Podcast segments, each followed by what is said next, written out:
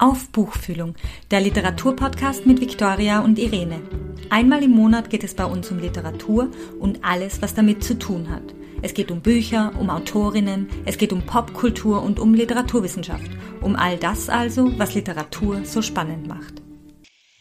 Kirsten Reimers ist promovierte Germanistin. Sie studierte in Göttingen, Hamburg und Gießen. An der Elbe lebt und arbeitet sie inzwischen als freie Literaturkritikerin unter anderem für den Deutschlandfunk, den Freitag und andere Medien.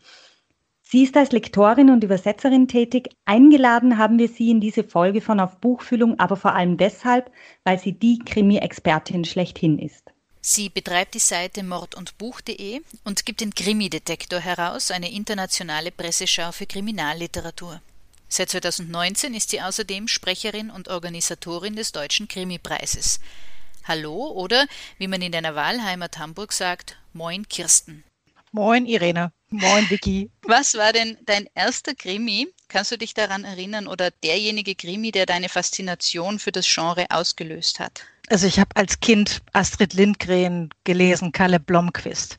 Das war aber nicht als ich glaube, das habe ich nicht wirklich so als Krimi verstanden. Ich habe dann mit sieben oder so mal so, ein, so ein Heftchenroman von Jerry Cotton, also so ein Jerry Cotton Heftchen gelesen, den habe ich nicht verstanden. Das hat mich eher abgeschreckt vom, vom Krimi-Genre damals mit sieben. Das ging los dann richtig im zwei, ersten, zweiten Semester, als ich in Göttingen studiert habe. Und ein Freund von mir mir immer wieder Krimis in die Hand gedrückt hat, Raymond Chandler, Dashiell Hammett und immer wieder sagte, lies das, das ist gut wenn ich dann skeptisch daneben stand und dachte, na ja, Krimi, was ist denn das? Und mich aber dann davon habe tatsächlich überzeugen lassen, dass das einfach ein ungeheuer interessantes Genre ist. Jetzt hast du meine nächste Frage schon vorweggenommen, äh, Kirsten. Was ist denn eigentlich ein Krimi? Wie viel Zeit haben wir? Nein, darauf gibt es keine, keine wirkliche, keine definitive Antwort. Es gibt es gibt keine Definition, die, die wirklich zutrifft. Es gibt äh, so etwas wie eine gefühlte, ich glaube, äh, Thomas Kniesche nennt das eine gefühlte Übereinkunft oder eine, eine intuitive Übereinkunft, was ein Krimi ist. Wenn man einen Krimi liest, weiß man ungefähr, dass es einer ist. Also wir lesen Hamlet oder Macbeth völlig anders, obwohl es da um Morde geht, als ein Roman von Agatha Christie. Wir gehen mit einer anderen Erwartung daran. Ich würde mich ungern auf eine Definition festlegen. Es geht so ein bisschen darum, um Verbrechen und deren Aufklärung. Das ist sehr vage ausgedrückt, ich weiß, aber ich glaube, viel näher möchte ich mich nicht festlegen. Wahrscheinlich eine ebenso schwierige Frage. Äh, was macht denn einen guten Krimi aus? Also für dich persönlich. Für mich persönlich. Ja, das ist mindestens genauso schwierig. mich interessieren die politischen Krimis. Ich mag nicht so gerne die Krimis, die immer nach dem gleichen Bauschema gemacht sind, also was alles, was an Ermittlerkrimis oder so, also oder äh, Kommissarin so und so ermittelt, da lege ich schon meistens das Buch wieder weg, wenn das draufsteht. Wobei ich sagen muss, Kriminalliteratur ist für mich der Oberbegriff für Spannungs- oder für, für Thriller und Ermittlerkrimis. Ich mag jetzt gar nicht nur unbedingt Thriller. Es gibt viele gute Thriller, es gibt auch viele gute Ermittlerkrimis, aber es geht immer darum für mich, dass es irgendeine politische Relevanz hat, eine gesellschaftliche Relevanz hat. Und er muss gut geschrieben sein. Die Figuren müssen überzeugend sein. Dann bin ich schon dabei. Spannung ist nicht schlimm, aber nicht unbedingt das entscheidende Kriterium. Wenn du vorher von Macbeth und von Shakespeare quasi gesprochen hast, wie lang würdest du sagen, gibt es denn das Genre Krimi schon? Oder was sind seine Vorläufer? Wohin kann man den datieren? Uh, Edgar Allan Poe gilt so als, als, als der Wegbereiter. Mit ähm, die Morde in der Rue Morgue. Also was haben wir dann? 1800 noch was. Mitte, Mitte des 19. Jahrhunderts. Irgendwie da beginnt es. Verbrechensliteratur an sich, also die Beschäftigung mit, Liter mit, mit Verbrechen ist in der Literatur so alt wie die Literatur selbst. Aber der Moment, wo es so ein bisschen stärker um die Aufklärung geht, wo, wo das Ermitteln, wo, wo, wo eine Instanz auftritt, die dahinter schaut, warum ist etwas geschehen, das ist so ab Mitte des, des 19. Jahrhunderts da. Und danach beginnt sich das dann auch, ich würde jetzt behaupten, relativ fix zu entwickeln bis Ende des Jahrhunderts, wo dann äh, Arthur Conan Doyle da unterwegs ist mit Sherlock Holmes und damit den Prototypen des, des genialischen Detektivs geschaffen hat. Erst danach kommen dann, jetzt begebe ich mich auf dünnes Eis, aber so etwas wie intelligente Polizisten tauchen tatsächlich erst später auf. Das ist eher so ein Phänomen des späten 20. Jahrhunderts. Anfangs ist, sind das eher die, die intelligenten Privatermittler. Es gibt natürlich diesen französischen Vidocq, der erst als, ich glaube, erst Meisterverbrecher und dann Polizeichef wird. Irgendwie so. Und gibt es irgendwelche Typika, die sich da durchgezogen haben vom ersten Krimi bis hin zu den aktuellen Krimis? Könntest du da irgendwas nennen? Also da sind wir dann bei den Ermittlerkrimis, wo jemand da ist und, und äh, sei es Profi oder sei es Amateur ermittelt. Ich glaube, das ist das vielleicht das Einzige, was sich durchzieht, dass jemand da ist und ermittelt. Das ist auf jeden Fall ein Kriterium, das, das bleibt. Ansonsten hat sich viel gewandelt, es wurde viel ausprobiert, es gibt die unterschiedlichsten Versuche und Spielereien und, und Möglichkeiten, das Genre zu sprengen. Das Genre ist ungeheuer elastisch an seinen Grenzen, darum ist es so schlecht zu definieren. Man kann sehr viel damit machen, man kann sehr viel mitthematisieren, man kann die Form aufbrechen, zumal die Form ja nicht wirklich festgelegt ist. Und darum ist es schwierig, also ehrlich gesagt, außer dem Ermitteln würde ich mich jetzt gerade auf niemanden festlegen, der, der was, was irgendwie als Element gleich geblieben ist. Ich weiß, das ist unersprießlich, aber es ist ein, ein, ein etwas, ein, ein, ein schlecht zu greifendes Genre, was es auch wieder extrem spannend macht. Es ist auf jeden Fall ein Genre, das eine wahnsinnige Zugkraft hat. Am Sonntagabend ist irgendwie Tatortzeit für ganz Deutschland und Österreich, glaube ich. Später gibt es dann vielleicht nur ein Krimi-Hörspiel über den Deutschlandfunk und auf dem Nachtkastel steht eh schon der neue Sebastian Fitzek bereit. Ist diese Krimilust, was glaubst du, eine genuin deutsche, beziehungsweise deutschsprachige, beziehungsweise österreichische? Oder lässt sie diese Lust auch in anderen Ländern feststellen? Das ist, glaube ich, wirklich etwas weltweites. Nicht überall in der gleichen Ausprägung, aber doch, soweit ich das sehen kann, ist Krimi ein, ein universelles oder ein, ein, ein globales äh, Genre. Die, die Angloamerikaner, die, die Briten sind uns, glaube ich, dann noch stärker voraus, wobei ich zugeben muss, ich weiß nicht genau, wie es da auf den Bestsellerlisten aussieht.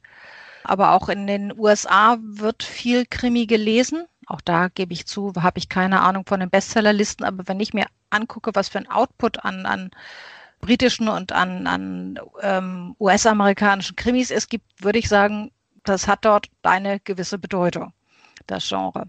In Südamerika ist der Krimi gut etabliert, weil er da, und da ist da oftmals eine Möglichkeit, sich mit der Gesellschaft auseinanderzusetzen, Gesellschaft zu kritisieren. Es gibt Krimis aus Indien. Im Augenblick sind koreanische Krimis, hier in Deutschland zumindest, sehr präsent. Japan hat seit den 30er Jahren eine ziemlich ausgeprägte Krimi-Tradition. Afrika ist vielleicht der Kontinent, wo ich mir nicht sicher bin, weil Afrika natürlich auch riesig ist. Also es gibt in Südafrika, aber das mögen die westeuropäischen Einflüsse sein, gibt es mehrere Autoren. Ähm, Nordafrika kann ich schwer sagen.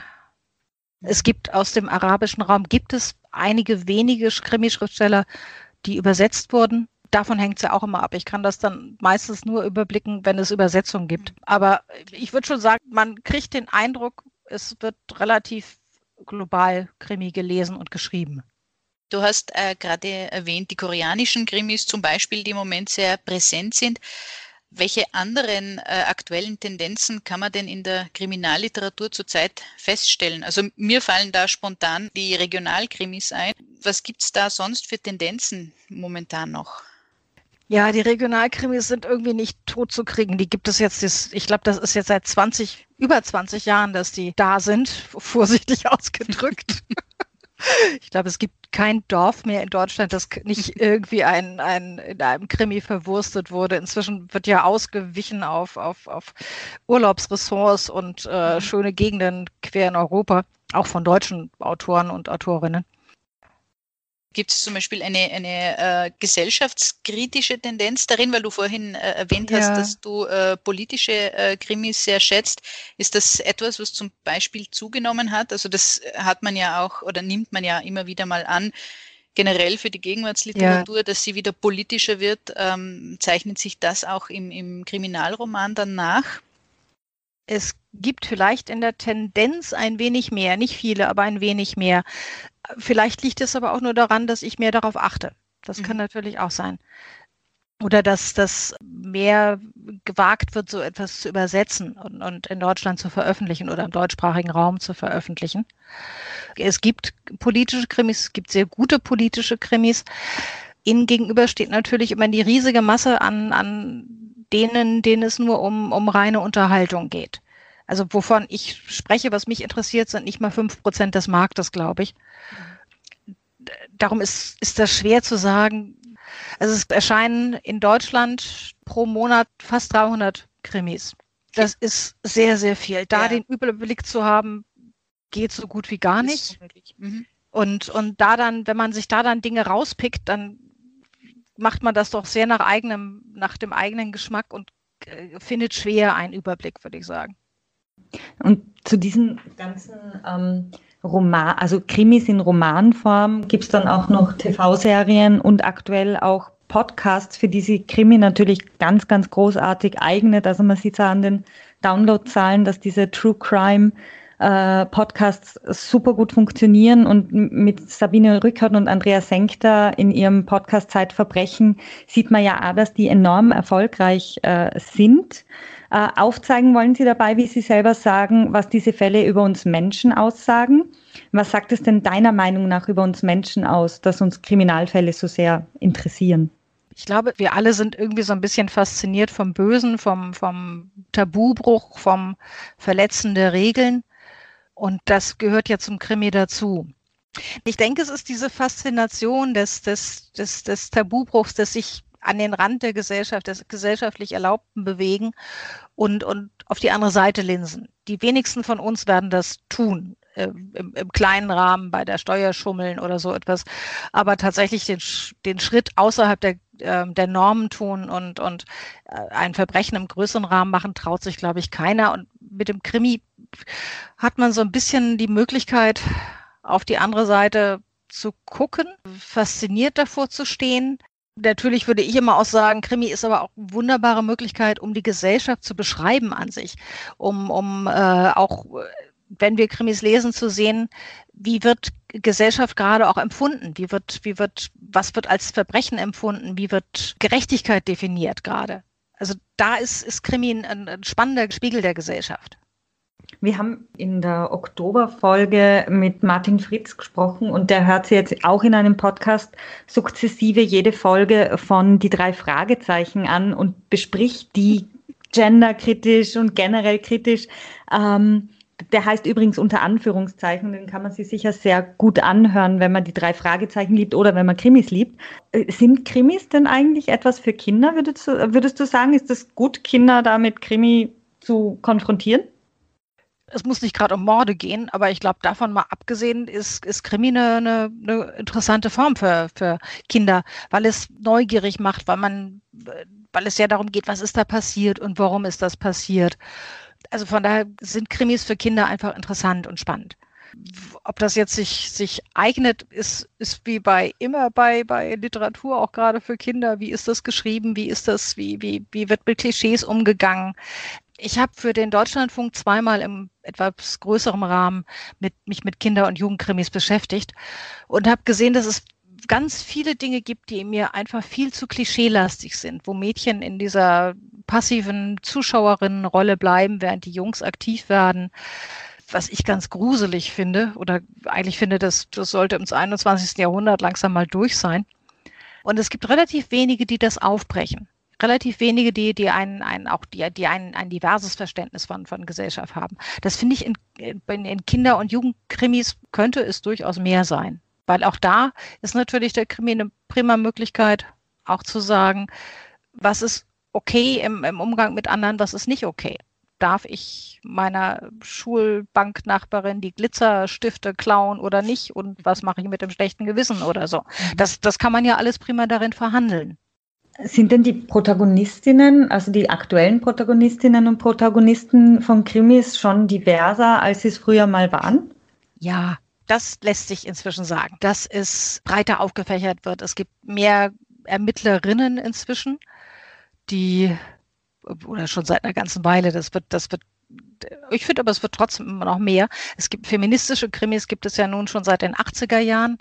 Vielleicht ist das eine Tendenz, ähm, dass, dass es immer mehr Krimis gibt, in denen Frauen die Protagonistinnen sind und, und es wird einfach eine Gegenwelt dargestellt, wo Frauen aktiver sind, wo Frauen stärker eingreifen und sich zur Wehr setzen, ohne dass das jetzt irgendwie wie in den 80ern das noch manchmal war, plakativ gesagt wird hier, das ist feministisch, sondern das wird jetzt einfach, das wird jetzt stärker selbstverständlicher, dass Frauen eine aktivere, aktivere und selbstbestimmtere Rolle haben. Und es wird auch, es wird diverser. Es gibt Autorinnen und Autoren, die mit Migrationshintergrund, die in, die in, in Deutschland schreiben und die ihre, die ihre Kommissarinnen und Kommissare oder Mittlerinnen auf den, auf den Weg schicken. Also es gibt, ins, es ist nicht viel, aber es gibt inzwischen verschiedene Hautfarben, immerhin. Du gibst inzwischen schon seit vier Jahren, wenn ich richtig informiert bin, den Krimi-Detektor heraus, eine internationale Presseschau für Kriminalliteratur. Der Newsletter erscheint wöchentlich am Montag, weiß ich, als Abonnentin. Mhm. Äh, und darin wertest du nicht nur Feuilletons äh, aus, sondern auch Radiobesprechungen etc. Und das über den deutschsprachigen Raum hinaus. Wie gehst du denn bei der Recherche vor und äh, wie wählst du aus, was du in den Krimi-Detektor hineinpackst? Ich sage mal am Anfang der Ausgabe und des Newsletters ganz vollmundig die wichtigsten Krimi-Links der Woche. Ähm, und das ist so der Versuch, das rauszufiltern.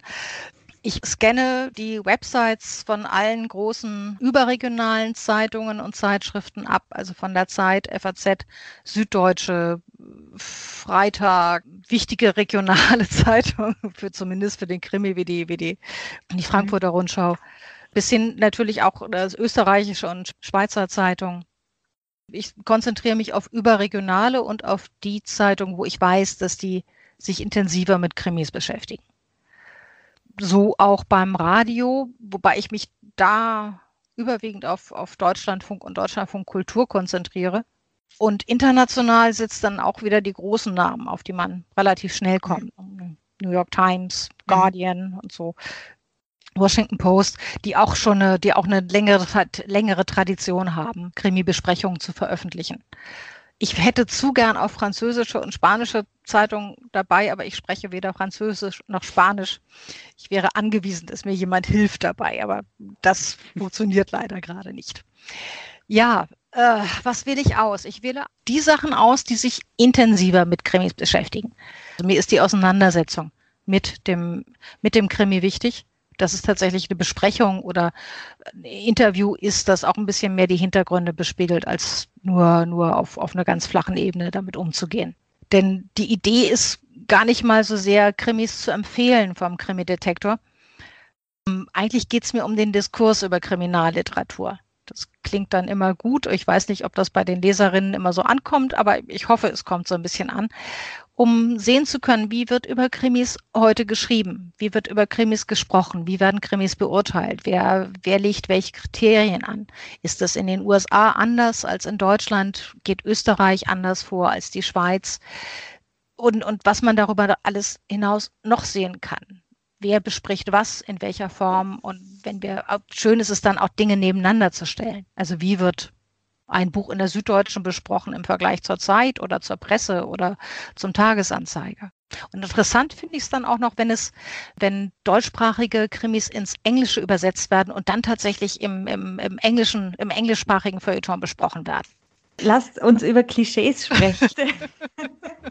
Weil mich würde jetzt tatsächlich interessieren, wer macht denn Krimi-Kritiken? Also wir haben uns ja letzte Woche mit Veronika Schuchter über Geschlechtliteraturkritik und Gegenwartsliteratur gesprochen und mir würde jetzt schon interessieren, ähm, wer bespricht denn Krimi?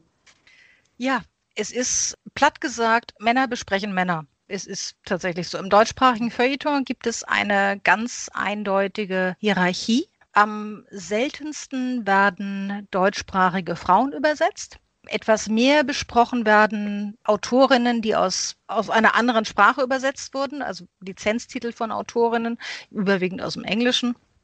Noch etwas mehr werden deutschsprachige Männer besprochen und am allerhäufigsten werden übersetzte Autoren, also wirklich Autoren, Männer mhm. besprochen, und zwar überwiegend von Männern.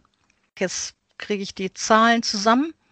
Ähm, Männer besprechen zu, ich glaube, 83 Prozent Männer. Es war über, über 80 Prozent sind über 80 Prozent der Besprechungen, die Männer schreiben, sind zu Büchern von Männern. Der restlichen 20, 17, 20 Prozent sind zu Frauen. Es ist ein bisschen schockierend. Es gab 2018 diese Studie von Frauenzählen, wo auch schon, wo es schon nicht schön war, irgendwie, dass, dass Autorinnen überwiegend oder seltener besprochen werden.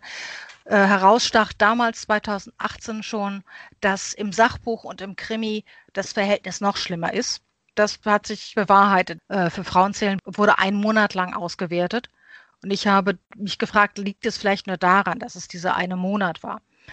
Aber ich habe dann für die Jahre 2015, 2016 und 2018 die Printausgaben der überregionalen Feuilletons ausgewertet, alles, was im, im Innsbrucker Zeitungsarchiv regelmäßig ausgewertet wurde. Und das, das zeigt einfach, dass das zeigt schon mal, dass die Zahlen damals für März noch total toll waren. Also das war eigentlich die Ausnahme. Der Schnitt ist, ist sehr frustrierend, dass tatsächlich Männer zu Männer greifen. Allerdings ist es bei Krimis auch nicht so, dass Rezensentinnen ausgeglichener besprechen. Auch Rezensentinnen bevorzugen Autoren.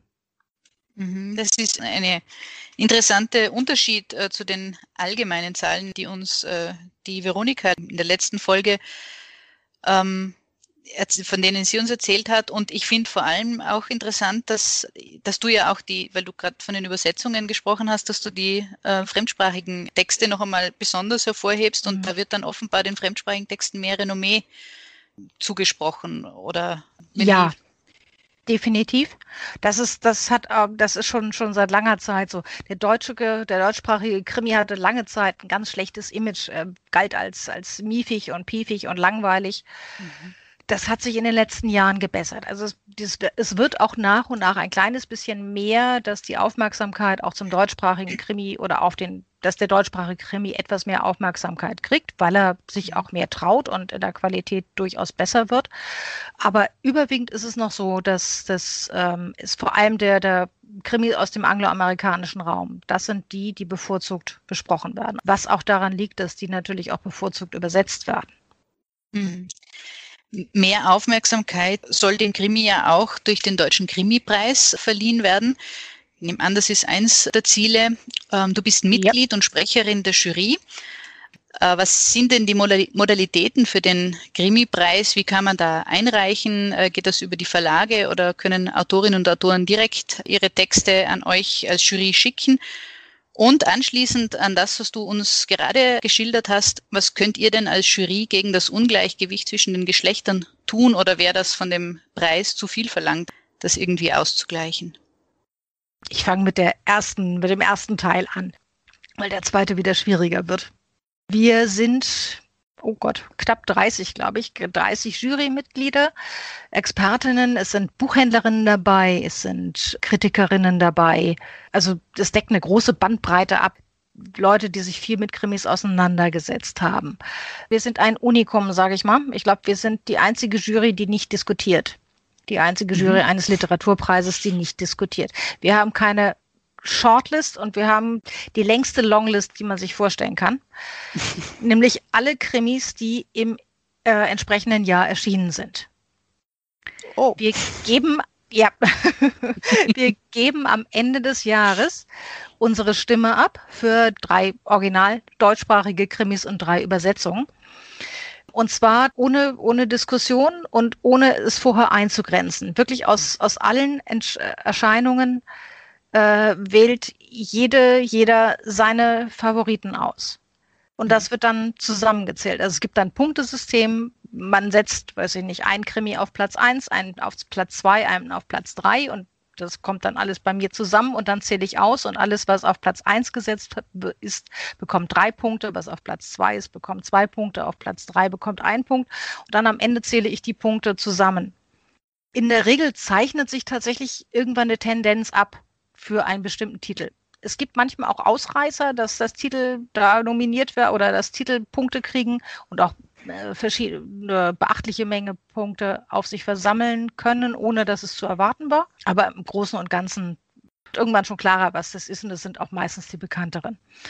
Wir machen das so, weil wir eigentlich alle davon ausgehen, dass wir qua unseres Berufs uns intensiv mit dem Genre auseinandersetzen und auch das gelesen haben, was tatsächlich interessant war im vergangenen Jahr, sodass das da nicht äh, eine Longlist oder so erstellt werden muss. Und ich finde dieses Verfahren, es ist oft kritisiert worden als, naja, das, was ist das für eine Juryarbeit?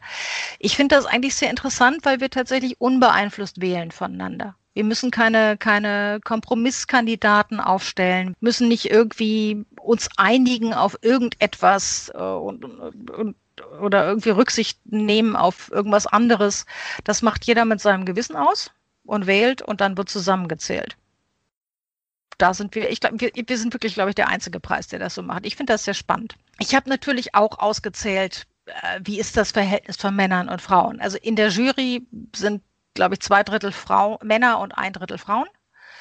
Und gewählt wird, ich muss es zugeben, auch da werden überwiegend Männer auf die Plätze gewählt. Es wird langsam etwas weniger. Es ist auch äh, durch das, das System oder durch euer Vorgehen, das ja irgendwie sehr sehr schlüssig erklärt hast, äh, dann sozusagen, das kann man dann nicht beeinflussen in irgendeine Weise, nicht? Also Nein, man kann es, es ist nicht beeinflussbar. Also es gibt keinen Krimi hinter dem deutschen Krimi-Preis. Nein, es ist ganz langweilig.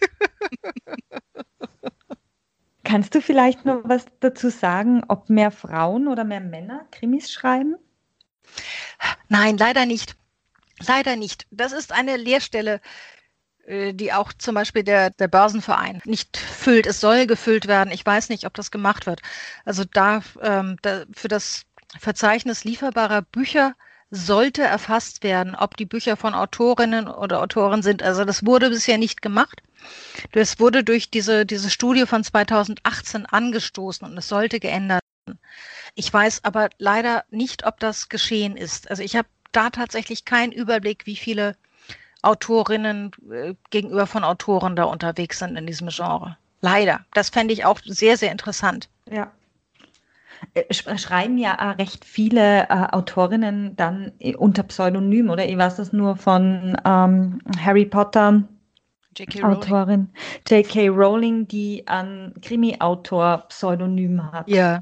Passiert wahrscheinlich häufiger, oder? Wenn man Krimis schreibt, dass man unter Pseudonym schreibt? Ja, passiert häufiger es gibt auch Autorinnen und Autoren, die unter verschiedenen Pseudonymen verschiedene Krimireihen schreiben. Teilweise unter, unter offenem Pseudonym, teilweise unter verdecktem. Bei offenem Pseudonym ist das mehr so eine Marketing-Sache, dass man sagt, naja, der eine Name steht eher für die reißerischen Thriller und der andere Name steht eher für die Ermittlerkrimis. Bei verdeckten Pseudonym hat jeder so seine Gründe, warum das geschieht. Aber es ist tatsächlich, also es ist gar nicht so selten. Ich weiß nicht, ob dahinter noch die Idee steckt, na, mir ist das peinlich, ein Krimi zu schreiben. Man soll, oder man soll das nicht mit meiner sonstigen Arbeit zusammenbringen. Es gibt einige, die geben sich dann eher englisch klingende Namen, was vielleicht klug ist angesichts des Vertrauensvorschusses, den angloamerikanischen Krimis äh, zugestanden wird. Ja, auch das ist ein interessantes Feld, mit, mit dem man sich gut beschäftigen kann. Mhm. Ja, hast du, wenn wir bei den Leserinnen und Lesern sind, so im Auge, ob eher Frauen oder eher Männer Krimi-Leser sind und Leserinnen? Nach einer Erhebung des Börsenvereins des deutschen Buchhandels sind eher Frauen die, die Krimi Leserinnen. 57 Prozent der Frauen lesen Krimis im Gegensatz zu, zu uh, nicht ganz 50 Prozent der Männer. Und ja. eher so ab 50 plus. Ja, das wäre meine nächste Frage gewesen, ob sich eventuell da so ein Alter abzeichnet, in dem Krimi dann besonders spannend wird. Ja, ja 50 plus ist mhm. das Alter. Also und ich habe ich habe jetzt keine neuen Zahlen, aber ich habe den Eindruck, dass das eher, dass das, dass junge Leute eher sehr selten zum Krimi inzwischen greifen, dass das eher, dass sich das, das insgesamt wandelt. Kirsten, wir haben uns für den Abschluss dieser äh, Folge von Auf Buchfühlung überlegt, dass wenn wir doch jetzt schon eine Krimi-Folge haben, dann wollen wir doch zumindest ein Verhör drinnen haben. Okay. Und, ähm, erste Frage, Kirsten, Arthur Conan Doyle oder Agatha Christie? Oh, weder noch, ich mag beide nicht. Mm, dann schließe ich jetzt trotzdem an mit meiner mhm. Frage, Miss Marple oder Hercule Poirot? Uh, Lord Peter Wimsey. Wenn du zu einem Regionalkrimi greifen solltest, wird es ein Schweden- oder ein Bayern-Krimi? Nordseeinsel. Du hast die beiden eingangs erwähnt, deshalb die Frage Dashiell Hammett oder Raymond Chandler? Oh, eher Hammett als Chandler und manchmal eher Chandler als Hammett. Das ist stimmungsabhängig. und am allerliebsten eigentlich noch Leo Mallet. Das ist mir das französische Gegenstück dazu. Lieblingsmordwerkzeug? Der Verstand. Und der Lieblingstatort? Die Im Fernsehen oder. Ah, ah ja. es antwortet eine Bibliophile. Hast du auch einen, Lieblings, einen Lieblingstatort äh, der Fernsehserie? Nein, nein, nein. Doch, vielleicht die, die Österreicher. Schurkinnen oder Ermittlerinnen? Wen findest du spannender? Schurkinnen. Meistens. Und was ist deine Lieblingskrimireihe? Das wechselt. Im Augenblick äh, bin, ich, bin ich sehr angetan von den Gamache-Krimis von äh, Louise Penny, einer kanadischen, kanadischen Autorin. Liest du E-Book oder Papier? Beides. Das war's schon. Eine letzte Frage habe ich mir noch aufgehoben. Äh, wenn wir uns jetzt für den Winter bzw. für den zweiten Lockdown äh, eindecken müssten, hättest du ganz spontan ein paar Empfehlungen für uns? Ja, ja. Ich habe sie eben schon erwähnt, Louise Penny. Die erscheinen im Kamper Verlag, kanadische Krimi-Autorin. Die finde ich im Augenblick ungeheuer interessant. Ihre Reihe hat im Original bislang 16 Bücher und sie schreibt weiter. Übersetzt sind acht Bücher inzwischen von ihr.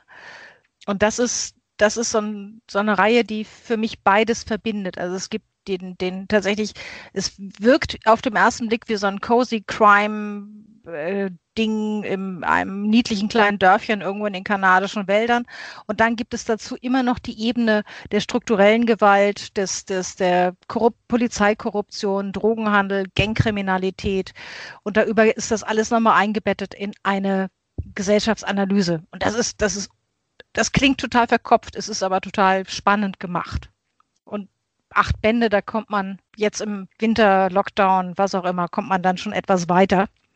Ein zweiter Tipp wäre Brandsätze von Steph Char bei Ars Vivendi vor, vor einer Weile erschienen. Das ist wieder was völlig anderes. Steph Char nimmt einen tatsächlichen Fall zum Ausgangspunkt, nämlich äh, Anfang der 90er Jahre hat in Los Angeles eine koreanische Ladenbesitzerin ein schwarzes Mädchen von hinten erschossen. Äh, und Steph Char nimmt diesen Vorfall und macht daraus eine eine völlig fiktive Geschichte, setzt das 30 Jahre später, dichtet beiden Figuren eine Familie an, also das ist wirklich alles erfunden äh, und, und sieht dann aber, geht darauf, konzentriert sich darauf, wie gehen die Familien mit den, mit dem Todes, mit der Schuld um, mit dem Mord? Was macht die Gewalt mit den Familien? Das ist äußerst interessant. Das ist aus, aus der Sicht von zwei Protagonisten abwechselnd geschrieben und verzahnt diese beiden Familien miteinander und das den Umgang mit Gewalt miteinander. Das ist äh, sehr faszinierend und ich finde, es erklärt sehr viel von den Unruhen, die ja immer noch in den USA sind, die, die, die äh, Auseinandersetzung äh, um Polizeigewalt und die ganze Black, Life, Black Lives Matter Bewegung gehört damit rein. Also es erklärt so die Ursachen und die oder äh, Aspekte davon sehr gut, finde ich. Mhm, also sehr aktuell und jetzt äh, um die äh, Wahl in der nächsten Woche herum eigentlich der ideale Krimi. Ja. Liebe Kirsten, vielen Dank, dass du bei Auf Buchfühlung zu Gast warst. Danke, dass ich sein durfte. Das hat mir sehr viel Spaß gebracht. Dankeschön, Kirsten. Herzlichen Dank, dass ihr auch heute wieder dabei wart. Wenn ihr mehr von unserer Arbeit erfahren wollt, dann folgt uns doch am besten über Facebook oder Twitter. Auf Steady kann man übrigens mit kleinen und großen Beträgen dazu beitragen, dass wir unseren Podcast auch weiterhin anbieten können.